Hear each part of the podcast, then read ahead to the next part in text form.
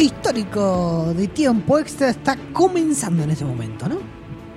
Memorias del deporte, para quienes no, no están enterados, es la parte que decidimos eh, homenajear a aquellos momentos épicos, esos momentos eh, históricos justamente, que eh, nada, no hay que olvidar esos, esos hechos.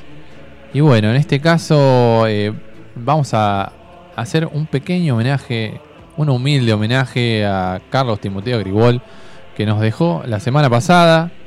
Un docente. Un del docente del fútbol, exacto. Muy, muy buenas palabras.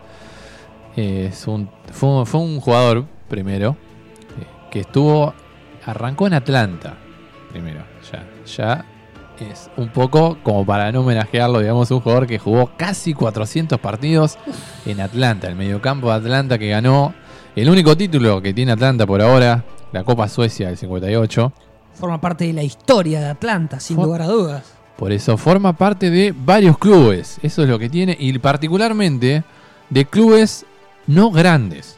Eso es lo que tiene el, el- el color de la historia de, de- de Timoteo Gribol.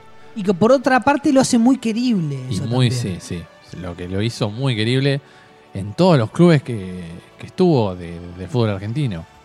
Bueno, él, como dijimos, debutó en Atlanta, luego pasó en Central para retirarse en ese, ese club. Recordemos que era un, mediocampista, un número 5.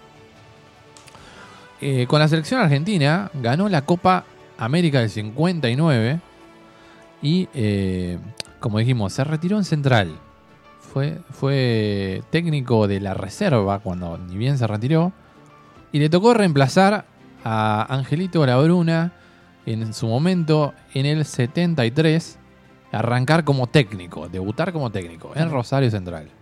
Él, él acepta Sí. ser eh, técnico Sí. eh, cuando en general se da que los profesores o los técnicos que trabajan con los pibes no los quieren largar. Sí, Eh, sí, sí, sí. A muchas ocasiones se da que quien está en la reserva no se quiere ir de la reserva. Bueno, en un momento pasaba con Peckerman. claro. En un momento Peckerman no quería alargar eh, a los juveniles, él estaba mucho con las selecciones juveniles, hasta que en un momento le pidieron, por favor, si podía pasar a la selección y él aceptó. Pero en bueno. este caso a, En este caso a le toca justo la Bruna. Sí, le Después de la. Bruna. Después de la Bruna. En el Nacional 73 se consagra Timoteo Gribol, logrando el segundo campeonato de la historia de Rosario Central. Segundo campeonato con un equipo... ya otra vez coronarse en la historia, ¿no? Claro, entrar de lleno a la historia de Rosario Central. Un equipo que se lo apodaba Los Picapiedras. Muy reconocido en Rosario este equipo. eh, que era imposible ganarle por lo que dicen eh, en aquellos tiempos. E incluso llegó a las semifinales de Libertadores con Rosario Central en 1975. Eliminando a Newell's Old Boys de Rosario. Dato no menor. No, para nada, su eterno rival. Su eterno rival siendo eliminado de la Copa y Libertadores. en la competición soñada por los sudamericanos. Exactamente. Un mediocampo que tenía en ese momento a el Indio Solari, que no es el cantante, obviamente. Eduardo. Solari. eh, Aymar, el Kai Aymar, jugaba en el medio, me- eh, también Un de Kai 5. en estos días visiblemente emocionado y Totalmente. conmovido.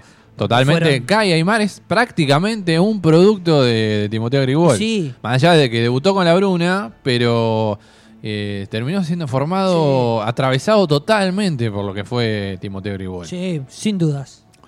Eh, por la izquierda, Aldo Pedro Poy, que bueno, ya eh, quizás en algún momento hablaremos de lo que fue la palomita de, de- de Aldo Pedro Poy. Y Mario Alberto Kempes, adelante. Un equipo soñado de Rosario Central. Luego le tocó De los mejores de su de historia. los mejores, pero por lejos de los o mejores. de la el mejor, podríamos hasta decir. Posiblemente, bueno, ya no me animaría a Claro, decirlo. Tanto no, pero de los pero mejores seguro. de los mejores seguro. Eh, luego Timoteo viajó a México para dirigir a Teco de Guadalajara. No se adaptó, dicen.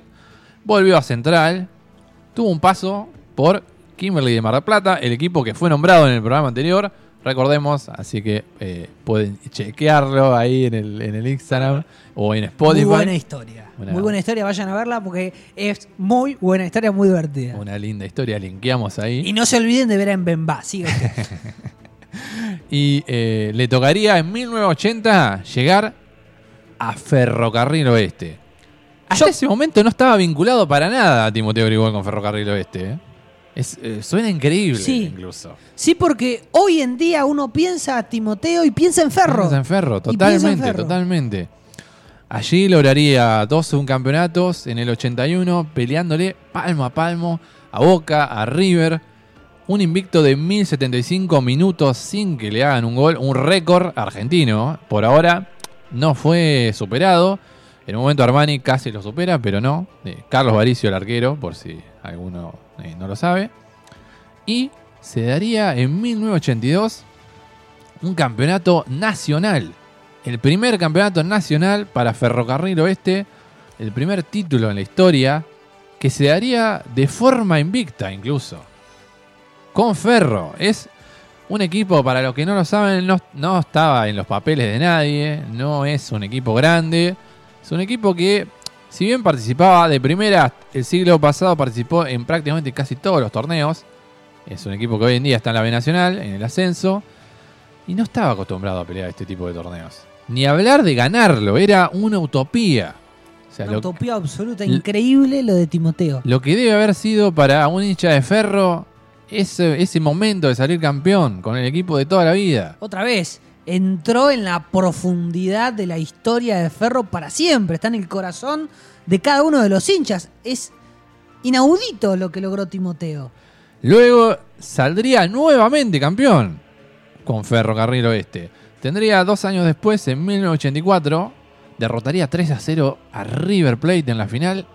Su segundo campeonato. Dos campeonatos con Ferro. Eh, el primero invicto. Recordemos que invicto solo han salido. eh, en ese momento, solo San Lorenzo en el profesionalismo había salido invicto. Luego Boca saldría invicto, salía campeón invicto. eh, River Plate también. Uno, uno habla de, de ser invicto, pero invicto implica no perder ninguno perder de los ningún partido. Que son muchos y que demuestra una regularidad increíble. Los torneos nacionales que tenías rivales en ese momento. Los equipos que iban de, de- de cada zona, te tocaba un San Martín de Tucumán, un, eh, era, son equipos que en ese momento se hacían muy fuertes de local, era muy probable, podías perder tranquilamente la ida y después en la vuelta, bueno, quizás en Buenos Aires se hacían más fuertes los equipos metropolitanos, Claro. pero no, no, no era fácil salir invicto, para nada, es más, como dije, no había pasado, solo San Lorenzo había, había tenido ese, ese invicto. Bueno, se alejaría del Verdolaga en 1986, en 1987, perdón, para volver al año siguiente, hasta el 94. En ese lapso que se alejó, incluso se dio el gusto de dirigir a River Plate y ganar Claro. la Copa Interamericana. Claro, claro. En total, 580 partidos, 217 triunfos en Ferro y un monumento que le han hecho, obviamente, en Ferro, ahí en la sede. Pero como para no. Como para no hacerle. Se ganó el por- cielo de Ferro. Claro, que por suerte se- en vida eh, dejaron el Está monumento. muy bien. Está muy bien. Eh, Por eso, eh, traspolando Sí. el mérito de Argentino Junior, que siempre su cancha fue Diego Armando Maradona. Claro. En tal caso, acá lo mismo para Ferro con Timoteo. Y luego pasaría a otra historia de amor, que es Gimnasia de la Plata. Sí. Otra historia también que, en este caso, bueno, no, no pudo llegar a salir campeón, pero obtuvo tres subcampeonatos, en el 95, en el 96 y en el 98. Dirigió del 94 hasta el 99. Tres subcampeonatos, un tercer puesto. Partidos históricos como el 6 a 0 en la bombonera, el 7 a 5 con Gimnasia de Jujuy, su homónimo. Un 6 a 7 6 5, con 6 Colón. a 6. No, no, partidos Por favor. históricos en la historia del fútbol argentino, incluso, no solo de gimnasia. Que bueno, siempre es- quedará recordado aquella derrota en la última fecha con gol de Mazzoni, que Independiente le termina sacando eh, el campeonato a gimnasia, que bueno, San Lorenzo te- termina- te- terminaría ganando, saliendo campeón gracias a esa, a esa derrota de gimnasia con Independiente. Pero bueno, una, eh, tres subcampeonatos con gimnasia, que no es para nada fácil. Así que bueno, este es nuestro humilde homenaje a, a Carlos Timoteo Gribol, que atravesó tres clubes, Atlanta, Central y Gimnasia. eh, perdón, cuatro clubes, Atlanta, Central, Ferro y Gimnasia, Bien. de una forma eh, Fantástica. fantástica, soñada, histórica. que muy difícilmente sea El repetida. Imperial Timoteo Grigol en cada equipo que estuvo, la Sí. verdad, se llevó absolutamente todo el protagonismo y toda la gloria. Toda la gloria. Porque fue un técnico muy ganador. Muy No. ganador. Por eso queríamos recordarlo y por ahí, obviamente muchos jóvenes por ahí no, no están, eh, eh, no tienen ese dato, no tienen eh, en consciente a, a- a Timoteo, pero fue un... Fue un- un- No conllevan la conciencia de lo que significa para el fútbol. Claro, fue una persona totalmente histórica para el fútbol argentino. Exacto. Y además, fue una persona muy particular, Sí. con ideales y valores que le hacen falta al fútbol hoy, Sí. debo reconocerlo, y que son admirables. Y yo le traje algunas anécdotas cortitas Perfecto. que hablan muy bien de lo que fue eh, Carlos Timoteo Grigol en el fútbol. Le cuento primero el castigo a la japonesa. Bien. A ver de qué se trata. Dice, hicimos debutar a Ratón Ayala en Ferro. Al otro día hicimos una ejercitación y Grigol la repitió 100 veces. Una vez que terminó me dijo, listo, profe, llévatelos. Entonces vino el ratón y me preguntó, profe, ¿el viejo está enojado conmigo? ¿Por qué? Le dije yo. No, porque el ejercicio es la cagada que me mandé ayer. Me respondió, con una simple ejercitación te hacía dar cuenta de lo que habías hecho, narró Javier Valdecantos, preparador físico que creció Sí. junto a Timoteo y hoy forma parte eh, del fútbol Sí, sí, nacional. totalmente. Pero digo, esa es la cagada que me mandé ayer, decía el jugador. A Roberto. Fabián Ayala, ni nada más ni nada Ni menos. nada menos. Ni nada menos. Después, el crack es el que estudia, la podemos titular a esta. Bien. Esta ya es un poco más conocida. Más conocida, sí. Sebastián Romero y Mariano Mesera son, Cirola Romero. Sí, son sí. dos de los retoños que consiguieron afianzarse en la elite bajo el paraguas de protección de Grigol en Gimnasia La Plata, como decía usted. Pero al entrenador que impuso la moda de la boina en el banco de suplentes, no solo le importaba el talento a la hora de diseñar el equipo. Pero una semana coincidieron en un error. Aparecieron ambos jugadores con una baja nota en el boletín del colegio. ¿Qué es más importante? ¿La educación de los chicos o el resultado del domingo? Ese fin de semana no fueron titulares y debieron repasar la lección desde el banco de suplentes. Es muy buena. muy- Extraordinario. extraordinaria, muy conocida esa historia. Muy Sí, buena historia. Muy buena historia. Y después, Sí. ya para finalizar, le cuento Sí, sí. más. Tengo varias, pero los tiempos radiales son tiranos. ¿Qué va a hacer? ¿Se acuerda de el gol de Palermo y el pedido de disculpas a Timoteo? Mire. En pleno partido, Palermo convirtió de cabeza Mm. y empezó con un festejo furioso.